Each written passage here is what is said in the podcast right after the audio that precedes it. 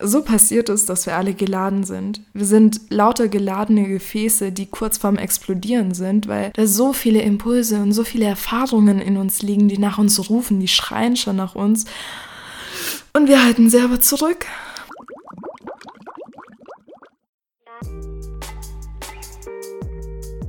Hi, willkommen bei Philosoktopus, dem Podcast, der dich an all die kleinen Schätze erinnert, die du in dir vergraben hältst.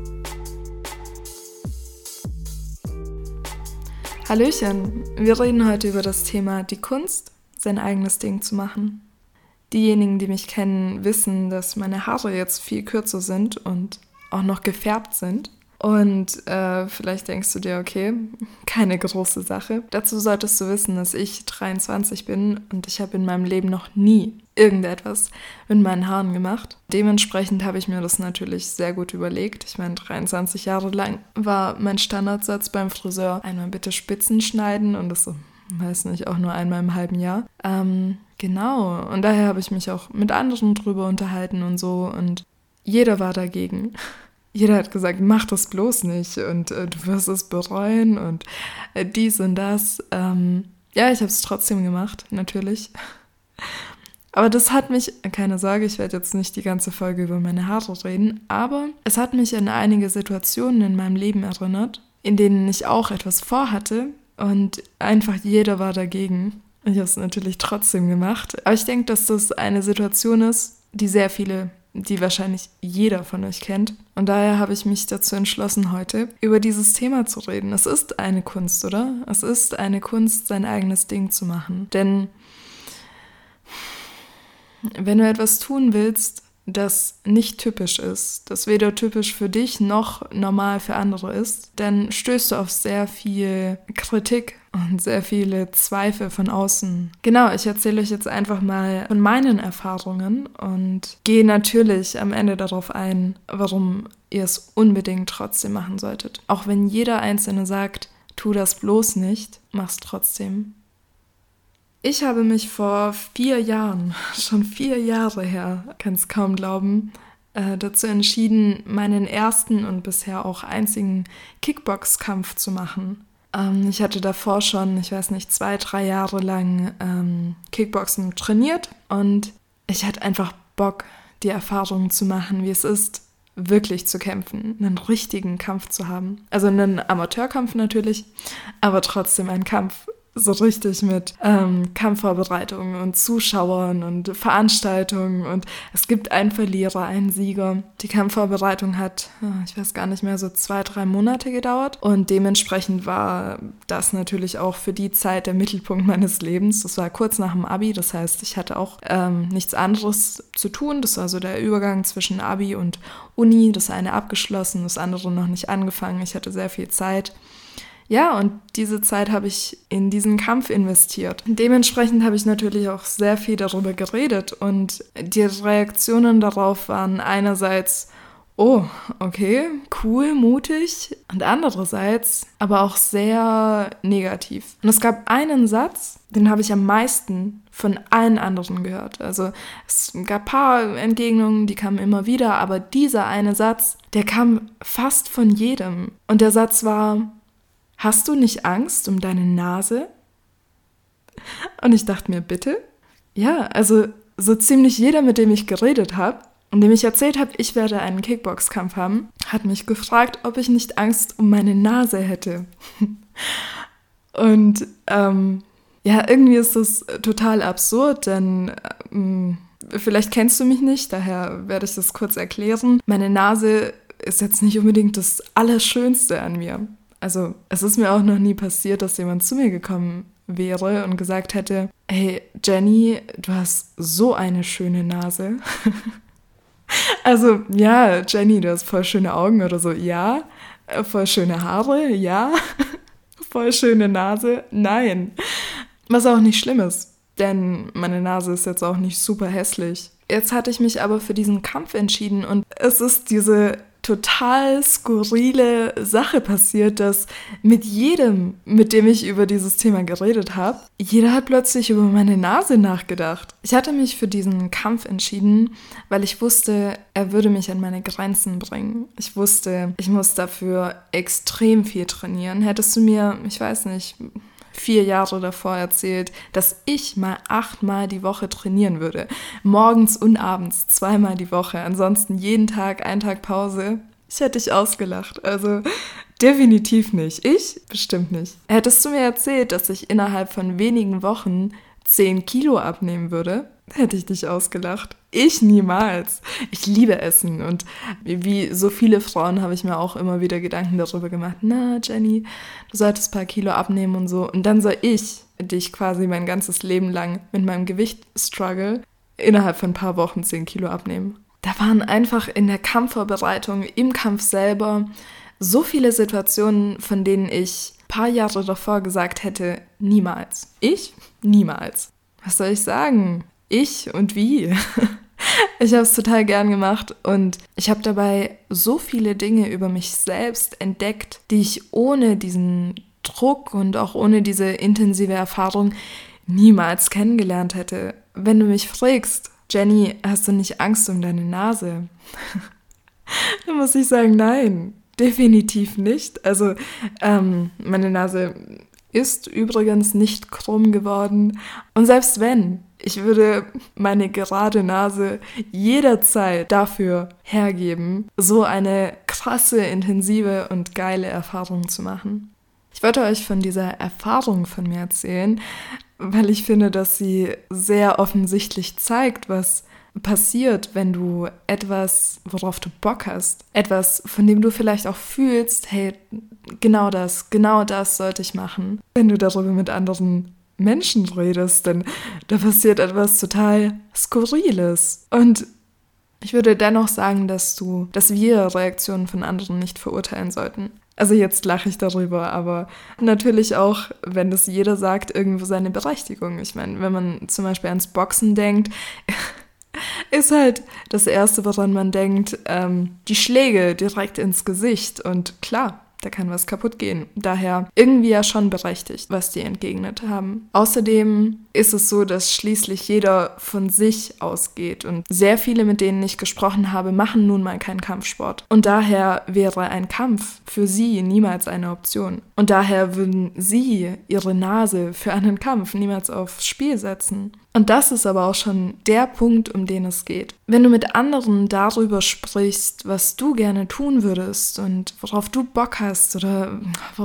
wonach es in dir ruft, du musst das einfach tun, dann kannst du dich auf das, was andere sagen, einfach nicht verlassen. Denn andere gehen natürlich erstens von Vorteilen aus, von den ersten Assoziationen, die sie damit machen, wenn sie sich mit dem Thema nicht auskennen. Und sie gehen von sich selbst aus. Und das ist auch komplett normal, oder? Ich meine, sie können ja auch gar nicht von etwas anderem als von sich selbst ausgehen. Das bedeutet, wenn du Bock auf irgendwas hast und wenn du spürst, hey, ich muss das einfach machen, dann ist die einzige Person, die qualifiziert für diese Entscheidung ist, du selbst.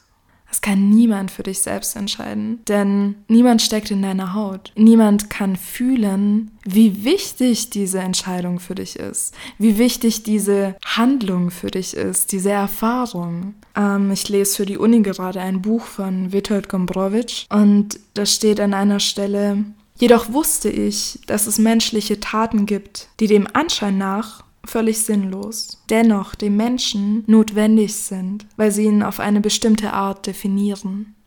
Wenn du mich jetzt fragst, Jenny, auf neutraler, sachlicher Ebene, musste dieser Kampf sein, dann muss ich sagen, nee, oder?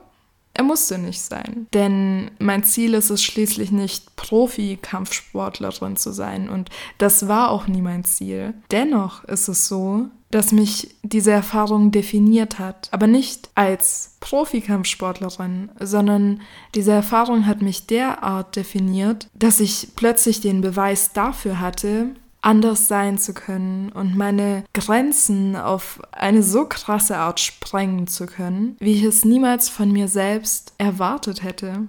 Und aus dieser Perspektive heraus, wenn du mich fragst, musste dieser Kampf wirklich sein, sage ich, er musste sein, absolut. Ich habe sehr viel über Ernährung und über die Reaktion meines Körpers auf Essen beispielsweise und über die Reaktion meines Körpers auf Training, auf Sport.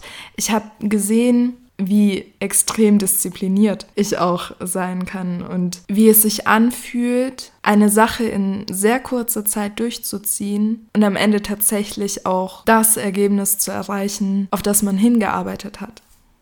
Manchmal ist da ein Impuls in dir. Du hast einfach eine Idee aus dem Nichts. Da entsteht so ein Kribbeln, so ein, eine leichte Aufregung. Allein schon, wenn du an diese Sache denkst. Da entsteht so ein leises Feuer in dir. Und du bist aufgeregt. Und ja, wenn, wenn uns Dinge beschäftigen, dann fangen wir auch an, über die Dinge zu reden. Und wenn wir aber darüber reden, hm, dann begegnen wir den anderen und die anderen fühlen dein Feuer nicht. Sie fühlen dieses Kribbeln nicht. Stattdessen sagen sie, na, muss das echt sein?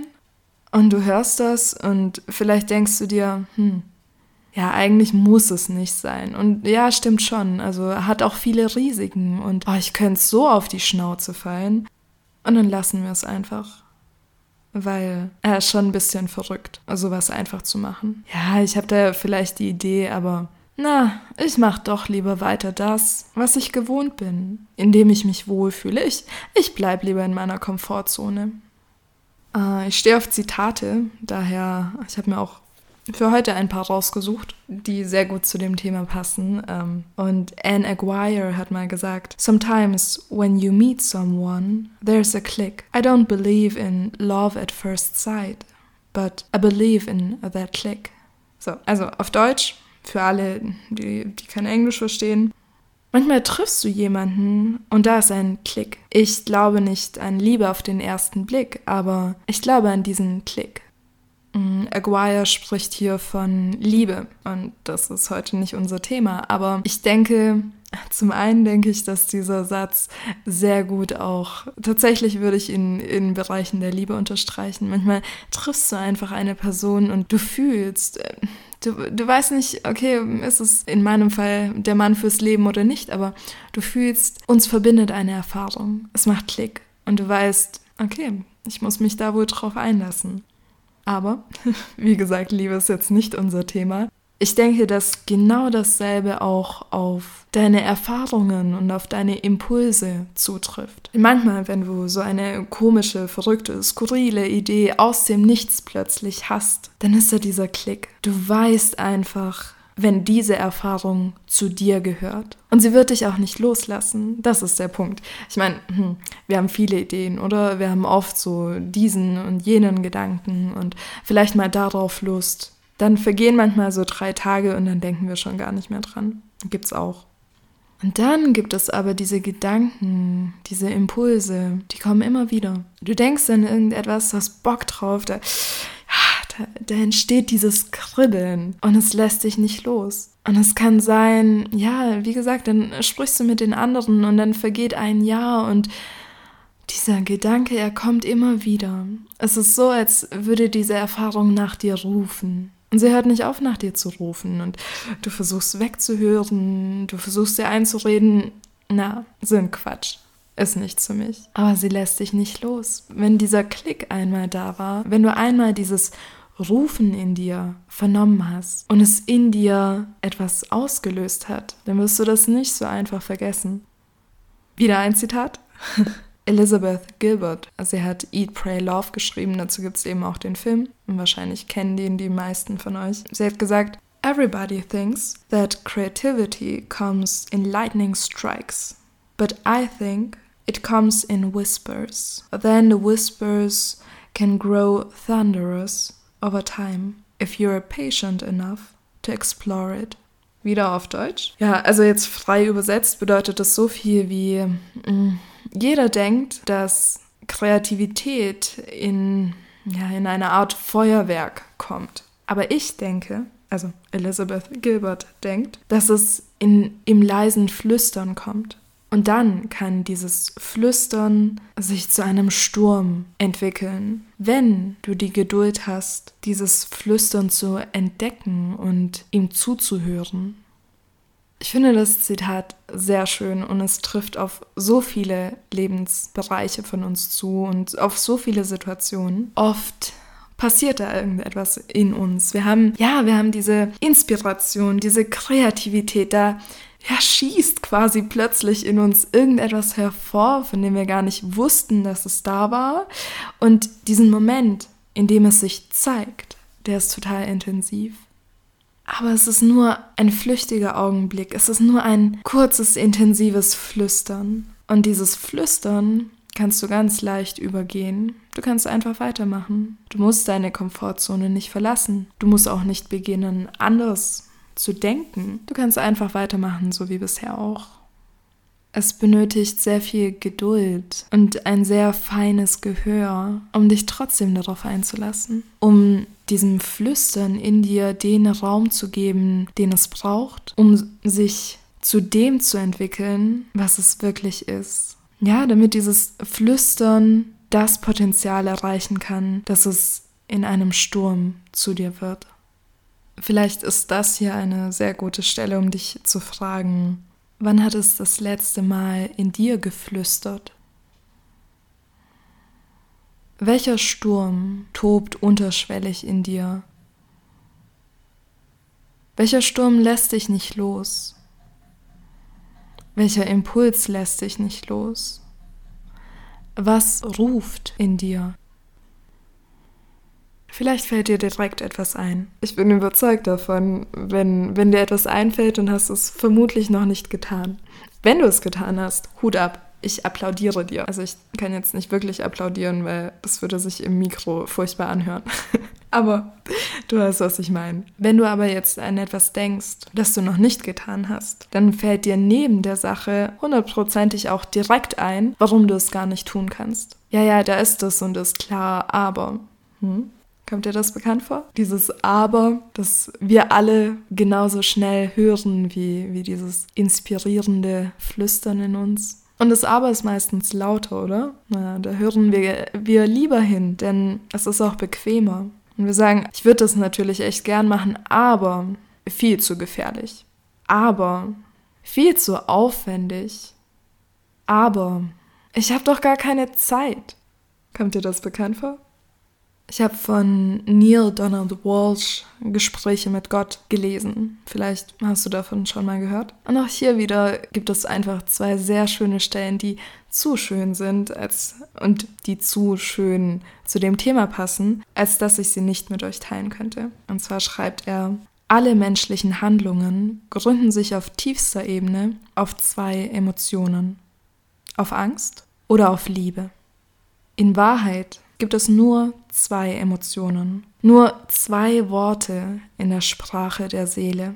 Es ist der erste Gedanke, es ist die primäre Kraft, es ist die rohe Energie, welche die Maschine menschliche Erfahrung antreibt. Jede einzelne freie Wahl, die ihr jemals trefft, entsteht aus einem der beiden möglichen Gedanken, aus einem Gedanken der Liebe oder einem Gedanken der Angst. Angst ist die Energie, die zusammenzieht, versperrt, einschränkt, wegrennt, sich versteckt, hortet, Schaden zufügt. Liebe ist die Energie, die sich ausdehnt, sich öffnet, aussendet, bleibt, umhüllt, teilt, heilt. Angst umhüllt unseren Körper mit Kleidern. Liebe gestattet uns, nackt dazustehen. Angst reißt an sich, Liebe lässt los. Angst attackiert, Liebe bessert. Schön, oder? Ich denke, es trifft so sehr zu, denn wenn dieses Flüstern in dir aufkommt und natürlich auf der anderen Schulter sitzt sofort dieses Aber, dann musst du im Grunde die Entscheidung zwischen Liebe und Angst treffen. Denn wenn du dich liebst, wenn du einen liebevollen Umgang mit dir pflegst und du dir Raum dafür gibst, dass das Leben spannend sein darf, dann gehst du diesem Flüstern nach. Es ist ein Abenteuer, das in dir ruft. Wenn du dich aber für dieses Aber entscheidest, du sagst aber, viel zu gefährlich, viel zu viel Zeit, viel zu aufwendig, dann regiert die Angst über dich. Denn dann sagst du, natürlich könnte ich diesen Schritt gehen und irgendwie, ja, schon auch spannend, aber ah, ich weiß ja nicht, was da passiert. Ich weiß nicht, was kommt auf mich zu. Ich weiß nicht, wie reagieren die anderen darauf. Die sagen bestimmt, ich soll es nicht machen. Das Aber ist die Angst. Und die Angst sagt, hm, bleib lieber in deinem Bett liegen, bleib in deiner Komfortzone, mach's nicht. Wenn wir an das denken, das in uns hochgekommen ist, das dieses Kribbeln verursacht hat, wenn wir, wenn wir uns das vorstellen, dann meistens, dann können wir es uns meistens vorstellen, oder? Du, deswegen ist dieses Kribbeln da. Du hast ein Bild davon in deinem Kopf. Du hast einen Film davon in deinem Kopf. Du spürst, wie dein Körper es tut. Und es fühlt sich aufregend an. Aber wir wissen nicht, was danach passiert. Wir kennen den Ausgang nicht. Wir wissen, dass diese Erfahrung, die Handlung, die gehört zu uns und die können wir uns vorstellen, aber wir wissen nicht, wie geht es aus? Welches Ende wird es nehmen? Welche Folgen werden daraus entstehen? Das wissen wir nicht. Und davon ernährt sich die Angst. Dass diese lebhafte Vorstellung von dieser Erfahrung und direkt danach folgt aber ein großes schwarzes Loch. Denn wir wissen es einfach nicht. Wir wissen, es wird Folgen haben. Dafür löst es zu viel in uns aus. Dafür, dass es bedeutungslos sein wird, dafür löst es viel zu viel in uns aus. Das heißt, wir wissen, es wird uns auf irgendeine Art definieren. Wir wissen aber nicht, ob es positiver oder negativer Art sein wird. Das ist ja dieses große schwarze Loch. Und darüber freut sich unsere Angst. Und meistens, meistens entscheiden wir uns für die Angst, denn in unserer Komfortzone, in unserem Leben, wie wir es bisher kennen, da gibt es dieses schwarze Loch nicht. Natürlich gibt es mal irgendwie blöde Situationen oder sowas, aber wir wissen immer, wie wir damit umgehen sollen. Und dieses schwarze Loch, wir wissen, es kann sich natürlich als, ich weiß nicht, Himmel auf Erden entpuppen, aber es kann halt auch zur Hölle werden. Heidegger hat mal etwas sehr Interessantes geschrieben. Er schreibt, Wohin springen wir, wenn wir abspringen? Springen wir in einen Abgrund? Ja, wenn wir den Sprung nur vorstellen. Nein, wenn wir wirklich springen. Interessant, oder? Ich finde das echt spannend, denn er sagt, dieses schwarze Loch, von dem ich gesprochen habe, das ist eine Art Abgrund, oder? Wir stehen an der Klippe und wir wissen, okay, unsere Vorstellung reicht bis zur Klippe. Und dann stehen wir da und wir wissen, wir müssen springen. Denn nur so verwirklicht sich dieser Impuls in uns. Und wir stellen uns diesen Sprung vor und wir wissen aber nicht, was danach passiert. Es ist einfach schwarz. Wir haben natürlich irgendwelche möglichen Szenarien in unserem Kopf, aber es bleibt schwarz. Bis, und davon spricht Heidegger, bis wir springen. Denn wenn wir springen, dann bleibt es nicht schwarz, sondern es verwirklicht sich da etwas. Wenn wir springen, folgt immer, immer irgendeine Art von Boden unter unseren Füßen. Und es kann sein, dass wir springen und das Schwarz entpuppt sich als das offene Meer. Und wir dürfen eintauchen in eine Welt, die uns bis hierher verborgen war. Es könnte sein, dass es ein Sprung in eine neue Welt ist. In eine Welt, in der uns Geheimnisse über uns verraten werden. Vielleicht, vielleicht, erinnerst du dich an die Pilotfolge von Philosoktopus. Da geht es auch darum, der, der Oktopus, der bewegt sich im Meer, in den Abgründen. Und eben in diesen ganzen schwarzen, dunklen Löchern verbergen sich kleine Geheimnisse über uns. Und nur wenn wir den Mut haben, in das Schwarz hineinzutauchen, dann besteht auch die Chance, dass wir sein geheimes Päckchen öffnen dürfen. Es kann aber natürlich auch sein, dass wir springen und dass der Boden, der sich in dem Schwarz zeigt, ein harter, kalter Betonboden ist. Und wir springen und wir kommen auf diesem Betonboden an und wir zerbrechen in tausend Teile. Ich werde nicht lügen, das kann natürlich passieren. In jedem dieser kribbelnden Impulse, die wir haben, liegt auch diese Gefahr. Diese Impulse sind so bedeutsam, dass sie, ja, sie können uns den Himmel, aber auch die Hölle eröffnen. Und dennoch, obwohl dieses Risiko so groß ist, obwohl es wirklich gefährlich für dich werden kann, sage ich spring. Folge dem Flüstern in dir. Folge dem Impuls. Und spring in das Schwarz hinein. Und ja, es kann sein, dass du auf diesem Betonboden aufschlägst und dass du in tausend Teile zerspringst. Es kann sein, dass du nach diesem Sprung nicht mehr weißt, wo es oben und wo es unten. Es gibt ein weiteres Zitat, von dem ich leider nicht weiß, von wem es ist, aber es ist sehr gut und zwar Trust your vibes. Energy doesn't lie. Deine Energie, deine Impulse lügen nicht. Wenn du den Impuls hast, dann ist die Herausforderung, in das Vertrauen zu gehen. Und es geht nicht darum, zu bestimmen, welchen Ausgang der Impuls nehmen wird, sondern es geht darum, sich in das Vertrauen hineinzubegeben, dass wenn ich diesem Weg, wenn ich diesem Impuls folge, dann wird er das in mir freilegen, was ich über mich erfahren muss. Dann wird sich mir das offenbaren, was ich ohne diese Erfahrung niemals erfahren hätte, was ich aber einfach über mich wissen muss. Es wird sich mir ein Aspekt meiner selbst zeigen, der mir ohne diesen Sprung mein Leben lang verdeckt bleiben würde. Ein Teil meiner selbst, den ich niemals erfahren würde, wenn ich nicht springe. Und was ist, wenn erst dieses Zerbrechen die Kraft in dir freisetzen kann, die wirklich in dir steckt?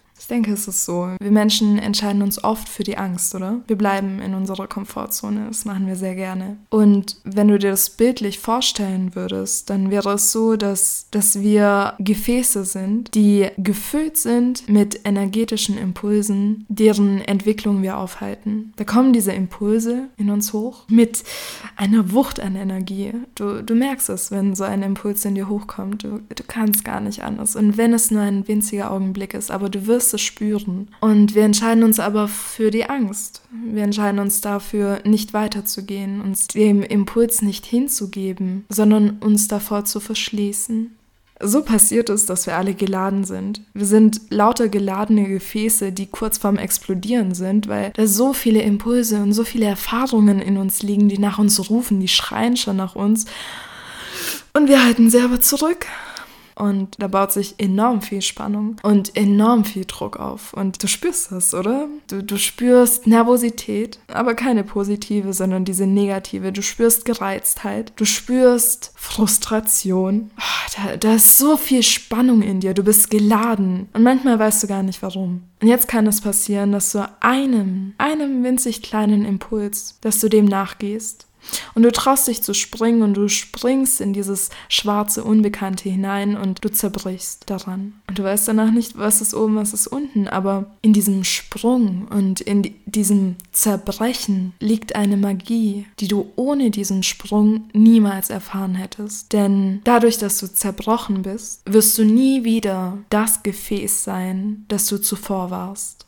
Dieser Sprung wird alles für dich verändern. Er wird dich herausfordern. Nicht nur im Sprung selbst, sondern vermutlich auch eine sehr lange Zeit danach. Und was passiert ist, die ganze Spannung, die du über Zeit in dir aufgebaut hast, entweicht. Und erstmal bleibst du vielleicht ohne Energie zurück. Erstmal bist du am Boden zerstört, wortwörtlich.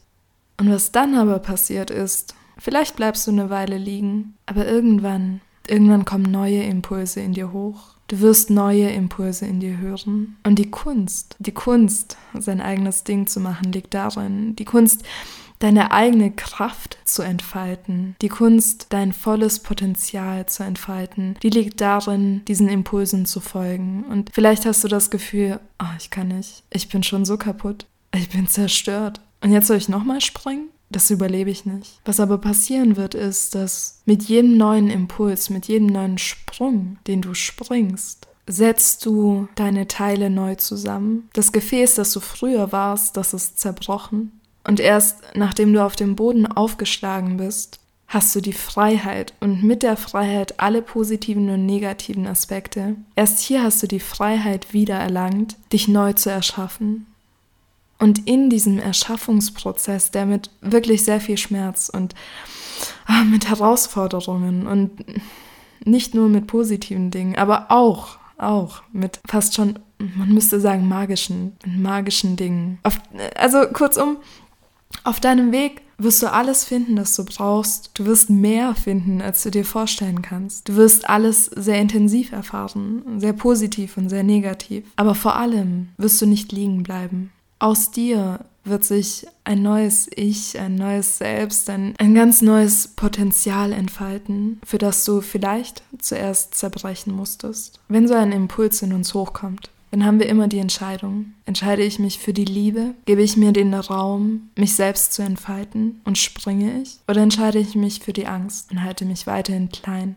Wenn so ein Flüstern, wenn so ein Impuls in uns hochkommt, dann schenkt er uns alles. Vielleicht haben wir gar nicht danach gefragt, aber, dieser, aber dieses Flüstern entfacht in uns jegliches Potenzial in alle Richtungen. Wir werden leidenschaftlich. Wir werden auch fähig zu leiden. Wir brennen plötzlich mit so einem Feuer, dass wir uns selbst daran verbrennen können. Es ist ein Prozess und ich sage nicht, dass dieser Prozess sicher ist. Er ist alles andere als sicher. Er ist Abenteuer. Er ist Leben pur. Er wird alles von dir verlangen. Wenn du aber den Mut, wenn du die Liebe zu dir selber aufbringen kannst, diesem Impuls zu folgen, dann braucht es nur einen Sprung, um all die Macht, um all die Liebe, um all die Fähigkeiten, um all deine Möglichkeiten freizusetzen und um sie zu leben.